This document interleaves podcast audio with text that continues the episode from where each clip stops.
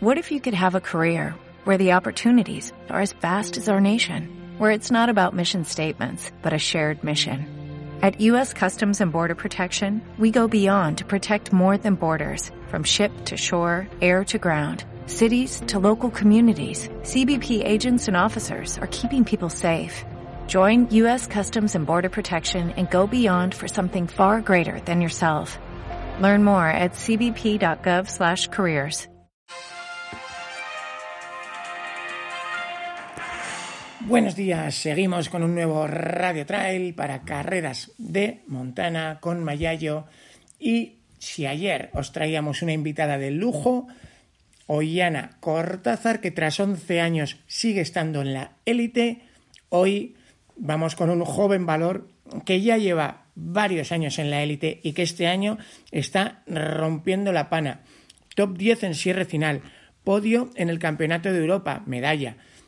Eh, oro y récord en la integral de Canfranc, la primera vertical, y plata en la subida a Pikes Peak.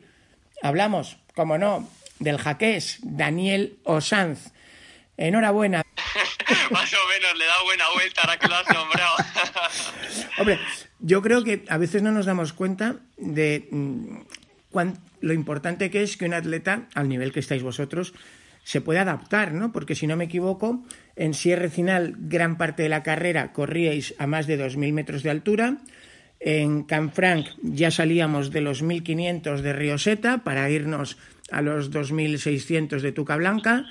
Y en, eh, bueno, es que en eh, la Pikes Peak, que yo he tenido la suerte de, de, estar allí, de poder correr la maratón para arriba y para abajo, si no recuerdo mal, salimos a 2.200 se toca en 4,300 y se vuelve a bajar.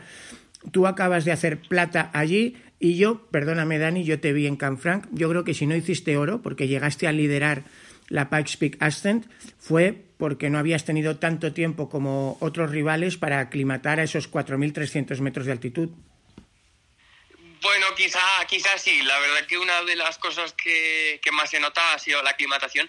Yo hablando así un poco, informándome de la carrera los días de antes, a mí me contaban que la gente de aquí, la persona que tiene el récord, incluso más gente, se pegan un año, y americanos, un año preparando específicamente esta carrera en altura y era algo que me sorprendía mucho. Y claro, yo venía un poco de nuevas y es verdad que luego se nota mucho la altura. A partir de los 3.500 es una diferencia increíble, o sea, de rendimiento, de ritmo y de, sensaciones también. A ver, no es que eso convierta a un burro en un pura sangre, pero por ejemplo en 2018 yo tuve la suerte de ver un carrerón con em, Dakota Jones mano a mano contra Oriol Cardona, oro para Dakota, plata para Oriol y con em, la corredora, no, me acuerdo ahora, em, de Colorado que hizo récord es contra Laura Orgué. Y claro, es que tanto Dakota como la campeona que hizo el récord, pues son de Colorado y, Oriol y Laura pues venían como tú. Y claro, cuando todos sois muy buenos y estáis... Ah, Megan Kimmel era la, chica que hizo el, el récord en 2018. Cuando todos sois muy buenos, cualquier detalle, como haber dormido tus siete horas la noche anterior, o haber tenido una mala noche y haber dormido tres, o no haber elegido la zapatilla adecuada, pues al final esos segundos en meta son decisivos. Sí, sin duda. O sea, a este nivel, la verdad es que lo que hayas cenado el día antes, lo que hayas dormido, eh, cómo te hayas adaptado también el caso de la mayoría de los europeos que viajamos pues eh, la semana previa, cuatro o cinco días antes de la prueba, cómo hayas adaptado el jet lag, la alimentación también de Estados Unidos, e influyó. Eh, yo en ese caso creo que más o menos todo fue bien, incluso la noche de antes, eh, como venía con un horario un poco europeo, pues había acostumbrado mi cuerpo a irme a dormir bastante pronto, a las nueve, entonces pude dormir muchas horas y eso también creo que me benefició y bueno, son muchos detalles y yo creo que el factor más limitante es altura y el que más diferenció, porque hay atletas que en otras pruebas de Golden no habían estado delante, pero aquí, pues eso, americanos que con la altura se manejaban muy bien y consiguieron un gran resultado también. Mm. Hombre, ya te digo, Dani, tú y yo hemos coincidido este año en la meta de cierre final, que hiciste octavo, y eso que te hablo de memoria, pero creo que mejoraste tu tiempo, ¿no? Este año 2.34 el año pasado que hiciste séptimo y fue tu primera edición, tardaste un poco más, ¿no? Sí, hice un minuto y medio menos y en un recorrido, porque el año pasado creo que era, bueno, fue el Tourist este que era más corto, este el recorrido, digamos, original, que era un kilómetro más, o sea, corrí, bueno, corrí 15 segundos por kilómetro más rápido este año y perdí un puesto, así que el nivel sin duda, sobre todo de los atletas africanos, comparado con el 2021, eh, fue mucho mayor y bueno, ahí lo vimos que, que pues eso, estuvimos al final cinco europeos creo en el top 10. Eso es, de hecho...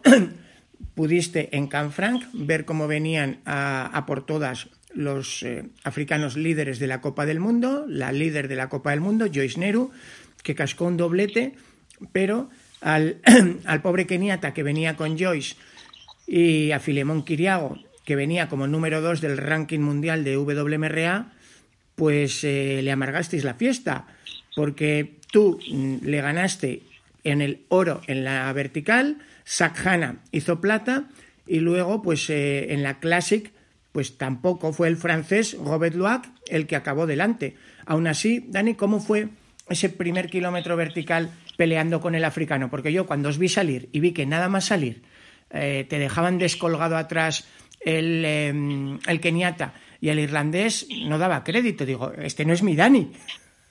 Bueno, la verdad que yo soy de una persona que, que, le cuesta un poco arrancar. Ya me costó el otro día también en, en Peak. De hecho, pasé el kilómetro 2 creo que en la posición 12. Ya llevaba un minuto con Remy, que luego eso que me sacó meta. Pero bueno, soy una que me gusta siempre salir un poco poco a poco y a dejar que mi cuerpo se vaya adaptando un poco a la pendiente. Y en el caso de Canfrán, pues se pasó eso. Sí que sabía ahí además que los keniatas siempre salen muy fuerte y que no, que con las piernas que llevaba, que iba bastante cansado, no, no iba a poder seguirle de primeras pero bueno, poco a poco fui, me fui encontrando y como que los pillé y, las sensaciones fueron mejorando. Pero eso, la de la salida de Canfrán, la verdad que fue también muy, muy explosiva. Hombre, que sí lo fue. Llegaba el, el Keniata, lo tenía claro. Era una parte inicial un poquito más tumbada, perfecto para dar el hachazo, intentar escaparse. Pero yo no sé qué cara se le debió poner cuando yo creo que fue antes de, de, haber hecho los 500 metros de desnivel, creo que sería sobre los 300, que no solo es que les habías alcanzado, sino que pegaste el hachazo tú. Eh, no sé si fue por los 300 o 400 de desnivel. Ahí hay un... Más arriba, poco más arriba. hay un tramito. Justo después de la, del descanso de, de, la mitad del telesilla, donde viene la parte más dura, es donde, claro, yo vi claro que digo, si tengo que escaparme eh, de la letra keniata tiene que ser en la parte más dura y donde más pendiente había y ahí es donde aproveché para, para dar un tirón y ya se había descolgado Zafhan, así que sí que a partir de los 300 positivos ya había cedido unos, unos metros, unos segundos y nos habíamos quedado los, dos los dos solos. Bueno, la verdad es que fue bonito ese, ese final. Yo vi también que tú, pues sabías, lógicamente, es tu zona, donde aplicar eso de el correr, caminar, donde echabas las manos a los cuádriceps el keniata se empeñaba en intentar correrlo todo y, bueno, yo creo que ahí igual se equivocó Dani, ¿no? Porque eso, de hecho tú y yo hemos publicado algún vídeo sobre técnica de ascenso tuyo y, y, tú insistes en que por mucho que quieras llegar arriba al primero, no siempre lo mejor es correr, correr, correr como pollo sin cabeza.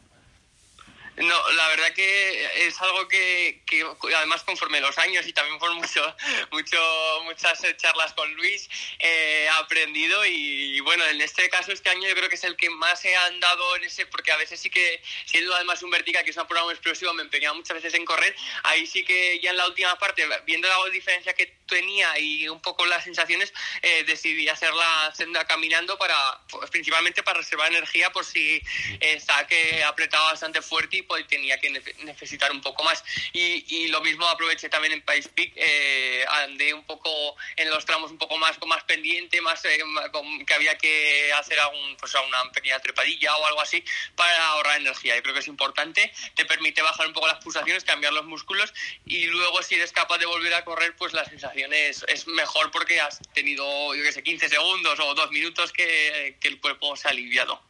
Por cierto, hablando de sensaciones, ¿qué se siente cuando ganas una prueba de la Copa del Mundo contra los cracks del ranking mundial de, Francia, como Robert Lloyd, de Irlanda, como Sahana, de Kenia, como Kiriago, y encima tu hermano Álvaro te está grabando todo el último tramo y lo, lo puedes repasar luego en casa.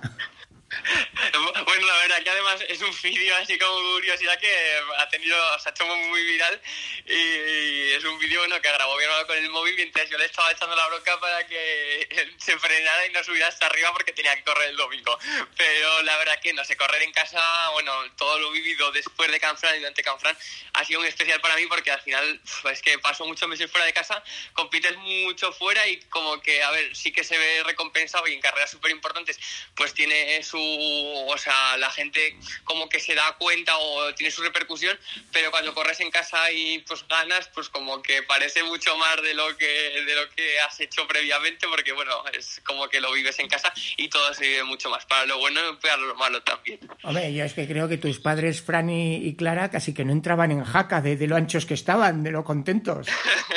bueno, la verdad que han sido dos semanas muy, muy emocionantes y muy, muy guay. La verdad que lo hemos disfrutado mucho y bueno, también ha sido un año que costó mucho arrancar y que luego se, se ha visto recompensado o se está viendo recompensado al final, pero que llevábamos un trabajo de muchísimos meses que, vamos, me salieron unos entrenos que ni yo me creía, pero que luego me tocó estar un poco plasmarlo compitiendo y al final pues los he plasmado y bueno, conseguir pues, la victoria en la Copa del Mundo y luego pues el segundo puesto en Golden, pues ha sido como dos semanas muy de, muy de subidón. Hombre, yo te, soy sincero, Dani, yo creo que también lo hemos hablado. Yo te veía favorito en, en la vertical de Canfranc, pero cuando me dijiste que, que, seguías con el plan, que te cogías el avión y que una semana después ibas a salir desde Manitou Springs, 2.300 metros, para coronar eh, a 4.300 metros, un doble kilómetro vertical en la cima de Pikes Peak, que además yo la conozco, he tenido la suerte de hacer el, el Bar Trail con ese punto intermedio en el Bar Camp.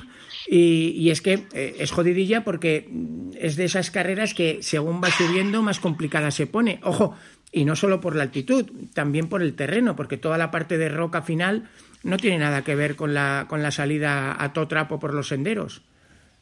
No, la verdad que es una carrera que conforme, o sea, muy diferente, por ejemplo, a lo que vimos en Canfranc, que era un vertical con más pendiente, eh, y en este caso era una carrera pues larga, al final son 21 kilómetros y 2.300, sale de 2.000, acaba 4.300, y subes mucho rato, pero también corres mucho, porque la primera parte es muy rápida, hay la pendiente media del 10%, que es muy corrible, o sea, los kilómetros iban sobre 5 o 4 largos, y la verdad que el ritmo era elevadísimo, pero lo que dices cuando se abre el bosque y llegas a, partir de esos 3.300 después de pasar el bar camp y un poquito más, eh, cambia muchísimo. Hay mucha roca. En esos tramos yo aprovechaba eso para andar porque eh, costaba mucho levantar las piernas.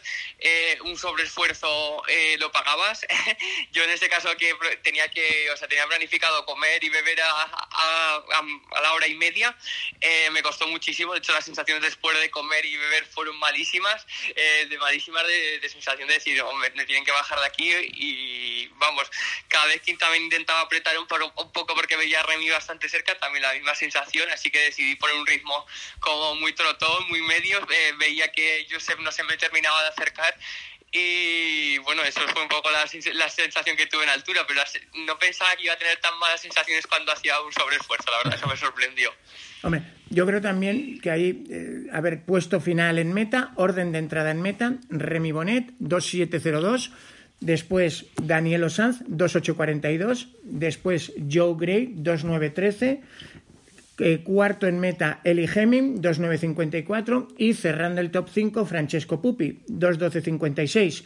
Eh, personalmente, Dani, la carrera más parecida en Europa que tenemos es la Montaigne d'Aigles, que son 19 camas 2000, allí en el Mont Blanc, que también es Copa del Mundo, pero yo veo que entre ese top 5 y el top 5 de, Canfranc, pues eh, no sé de dónde hay más nivel, si te soy sincero. Bueno, a ver, yo creo que hay dos personas, o sea, el caso de dos muy consagrados, como es el caso de, de Remy que bueno hizo el otro día, aunque no es oficial, el récord del mundo de kilómetro vertical en la Fully. Va a intentarlo hacerlo oficialmente dentro de creo que dos semanas o no sé cuándo es la Fully, pero dos, tres semanas. Y en el caso de Joe Gray, pues es un creo que es cinco o seis veces campeón del mundo de, de trail running. En ese caso son dos atletas muy consagrados y con muchísima experiencia. Quizá que es la única diferencia que veo yo con Zach o con Filemón, que son atletas más jóvenes y con menos experiencia. Y en este tipo de carreras y con este nivel la experiencia es un un grado muy importante y bueno, eso es lo que yo veo más de diferencia. Sí. Hombre, hay que precisar también, porque yo creo que hay mucha gente que no lo entiende, Joe Gray eh, no ha corrido trail running, ha corrido mountain running, es el campeón de mountain running de Estados Unidos. Acordaros que desde el punto de vista de World Athletics hasta eh, la distancia maratón es mountain running y solo a partir de la distancia maratón entramos ya en lo que aquí en Europa llamamos trail running pero son eventos distintos, con organizaciones distintas. Es la WMRA la que controla hasta la distancia maratón y es la IAU la que controla del trail corto, que dicen ellos, entre comillas, hasta los 80. Y entonces ocurrió una cosa curiosa con esto de los papeles y tal. Estabais corriendo en la Golden Trail, que tiene una reglamentación específica, que no es como circuito, no es idéntica a la de la carrera. Entonces, en la clasificación de carrera, el tercero es Joe Gray, pero en la eh, nota de prensa oficial que se repartió a todo el mundo por Golden Trail, pues eh, Joe Gray no existe. Dani, si quieres comentar tú el por qué, porque tú lo viviste allí. Sí, bueno, la verdad que a la llegada de meta yo no viví lo previamente a la carrera porque no, no tuve en ese sentido que hacer el control, no estaba en el top 10 de, de Golden o bueno, no, no se consideró. Y, y luego en meta pues bueno, eh, había que hacer un control de, de salud, un control antidopaje eh, por parte de, de, la organización de Golden. Y bueno, yo pues no, no quiso realizarlo en ese sentido, se, se, opuso, entonces al no realizarlo y ser parte de la reglamentación de la carrera pues se le descalificó de Golden, pero claro, la carrera Pikes Peak en sí tiene otro tipo de reglamentación, entonces se quedó tercero la carrera pero no puntuó ni se llevó el premio económico de, de Golden y bueno, se realizaron así como curiosidad dos podios, subimos dos veces al podium por, por esa situación, pero bueno, al final él sí que para mí, o sea, es el que se quedó realmente tercero, pero también considero que lo que se hizo en Golden de, de, de descalificarlo lo veo correcto porque hay, cuando hay que cumplir una reglamentación creo que, que, es lo que hay que hacer y ya sea un cortavientos, ya sea una manta térmica o sea un control antidopaje, si está en el reglamento, todos tenemos que, que cumplir con ello. Sí, yo en eso hemos hablado antes fuera de antena, Dani y yo estamos de acuerdo, si el reglamento dice blanco, pues es blanco y si no, no te apuntes. Ahora, dicho esto, dedicaremos un programa a las diferencias entre WADA, que es el único control legal mundial, y el programa Quartz de ITRA, que está financiado por marcas como Salomon y que lógicamente presenta conflictos que algunos atletas pues no quieren participar, como fue el caso de Joe. A mí, en cualquier caso, Dani, eh, yo creo que hiciste un, llevas una temporada espléndida. Eh, yo te veo en Tailandia para el Mundial. ¿Tú cómo lo ves? Pues bueno, no lo sé, la verdad que los próximos días lo, decidiré. Eh, tenía como, creo que he hecho un calendario ya muy bueno en ese sentido, estuve ya en el europeo, conseguí una medalla, o sea que más o menos la parte, digamos, internacional la tengo un poco cubierta, aunque sí que es cierto que ahora estoy en mejor estado físico que lo que estuve en La, en la Palma pero bueno, también tengo otros objetivos. Ahora estoy en también el top 10 de, de, Golden con dos carreras puntuadas. Está también Transvulcania, que también da unos objetivos y me apetece mucho volver. Así que bueno, en estos dos días o tres lo decidiré y pensaré qué, qué decisión tomar. Pero bueno, eh, haga lo que haga, la verdad que ya me siento contento como si me fuera ahora de vacaciones a las Maldivas, también estaría contento. Hombre, ya tienes toda la razón. Es bronce en el europeo de vertical, más la medalla por equipos el eh, octavo en cierre final corriendo más rápido que nunca, el oro en la Copa del Mundo WMRA, la plata en la Golden Trail. Yo creo que has corrido en todo tipo de entidades, organizaciones, sí. eh, siempre arriba, arriba. Y oye, que te quieran en todas las fiestas, buenas señales, ¿no, Dani? Sí, la verdad que en ese sentido eh, es algo que con mis jefes en Adidas lo habíamos hablado al principio, no queríamos tampoco cerrarnos a hacer solo un circuito o enfocar la temporada, jugárnosla algo, sino buscar las carreras más importantes que, que pudiéramos correr, que mejor que nos eh, vinieran y creo que viendo ahora y pensando en la temporada desde esta semana después de Pikes Peak, eh, pues es lo que, lo que pienso. También he estado tocando la maratón al principio de año y he, dado, he dedicado muchos meses a intentar adaptarme y bueno, es una inversión también de, futuro. Y bueno, también en ese sentido también estoy bastante agradecido a la Federación de Atletismo por el hecho de que han tenido o tienen esa paciencia, eh, me han dejado que tomara mi decisión, que me lo pensara, que que valoraran incluso mi resultado de Pace Peak, aunque eso incluso les pudiera perjudicar si, si va bien porque tomar otro tipo de decisión y en eso estoy bastante agradecido por la, la comprensión y creo que bueno lo están haciendo en ese sentido muy bien y se agradece mucho que muchas veces los deportistas a veces con las federaciones parece que solo busquen nuestro resultado y en este caso yo estoy bastante agradecido a los técnicos por esa, por esa paciencia. Bueno, así sea, también hay un premio económico estupendo, si yo recuerdo, si eres campeón del mundo con la Federación de Atletismo, por lo menos del caso de Luis, me acuerdo de, varios miles de euros. O sea que, en fin. Sí, en mi caso incluso estaría, o sea, tengo, para las becas de la federación ya tengo bastantes puntos del tercer puesto en el Campeonato Europa y con hacer creo que top 10 en el Mundial ya tendría beca, pero bueno, al final tengo también un patrocinador que me hace vivir de esto, tengo que pensar también en bastantes cosas y no me puede poder tampoco la ambición y no todo lo mueve el dinero, yo creo. Muy bien, bueno, pues lo dicho, enhorabuena Dani, porque si te quieren en todas las fiestas es que algo tienes y yo creo que es una temporada tremenda que parecía difícil superarla porque venías de un par de temporadas espléndidas y, ojalá. Oye, eh, Álvaro no tuvo su mejor día en la Classic de Canfranc, pero ambición no le falta. Mm, ¿Cuándo crees tú que romperá el cascarón? Todavía es un crío, ¿eh? está en sub-20, pero bueno, la verdad que eh, para mí este año ha dado un, salto de madurez bastante importante que creo que le va a venir bastante bien a nivel de inversión de futuro. O sea, yo lo veo bastante cambiado. Evidentemente, o sea, tiene ya 19 años, pero ha dado un salto, se toma las cosas bastante en serio. Después del Campeonato Europa, yo creo que eso le dio mucha confianza de, cara al futuro. Y bueno, Canfrán no tuvo su día, pero como hablamos también con Luis, eh, hizo muy bien en correr, tanto Canfrán como, por ejemplo, antes Valle de Tena. Quizás si no hubiera corrido Valle de Tena, hubiera con mejores piernas, pero tiene que ir adaptándose poco a poco a la distancia, probar, es joven, así que yo creo que aunque en el momento se sintió frustrado porque evidentemente no hizo buena carrera y él lo, sabe, eh, luego al verlo a los días él se siente o sea, feliz de haber corrido en Canfrán y de todo lo vivido esos, días y vamos, ya tiene ganas de volver al año que viene a mejorar el resultado, así que eso yo creo que es lo más importante. Bueno, así sea, te dejamos, Dani, que sigas con tu programa Flagstaff, próximo fin de semana. ¿Cómo lo ves? Bueno, bien, la verdad que, o sea, estoy en forma, eso es lo más importante. Esta semana me voy a dedicar a comer, a descansar y a disfrutar un poco de Estados Unidos y nada, intentar luchar, se puede por el top 5, hay mucho nivel, eh, viene también Manu Merillas, eh, otro tipo de corredores, creo que se adaptarán bien a ese tipo de, de, circuito, aunque creo que por lo que me han dicho es una carrera rápida. Y bueno, va a intentar eso, luchar por el top 5 si se puede, si no top 10 y importante pues sumar puntos eh, para la clasificación de Golden y porque llevo dos carreras solo puntuadas y a poco que haga pues ya sumo bastantes puestos, así que nada, eso, intentar es luchar por el top 5 y bueno, si no un top 10 ya me iría contento a casa y me comería una hamburguesa de, aquí de Estados Unidos. bueno, antes de salir hablábamos, yo te decía, si tienes la ocasión de ir a correr a Pikes Peak, ve, ve, porque es que no es solo el dorsal, es la carrera. ¿Tenía razón o no? Sí, además me lo dijiste, me acuerdo que creo que ya el año pasado me lo habías dicho, tienes que ir a País y cuando, cuando supimos que era solo este año me lo volviste a decir y, me acordé mucho cuando me apunté, dije, joder, Sergio me lo había dicho y creo que, vamos, me volvería encantado y creo que volveré a esta carrera cuando ya sea la maratón o a la, porque creo que la maratón también me puede ir bastante bien, o a la Aston, pero es una carrera que, bueno, para mí es de las más importantes aquí en Estados Unidos, tiene una historia impresionante, o sea, hay unas miles de anécdotas que me han contado de la carrera que son una, una locura y bueno, de eso hace pues eso más mítica la carrera y tengo un trofeo de que de la primera edición creo que fue en 1936 y eso me hace mucha ilusión tenerlo en casa.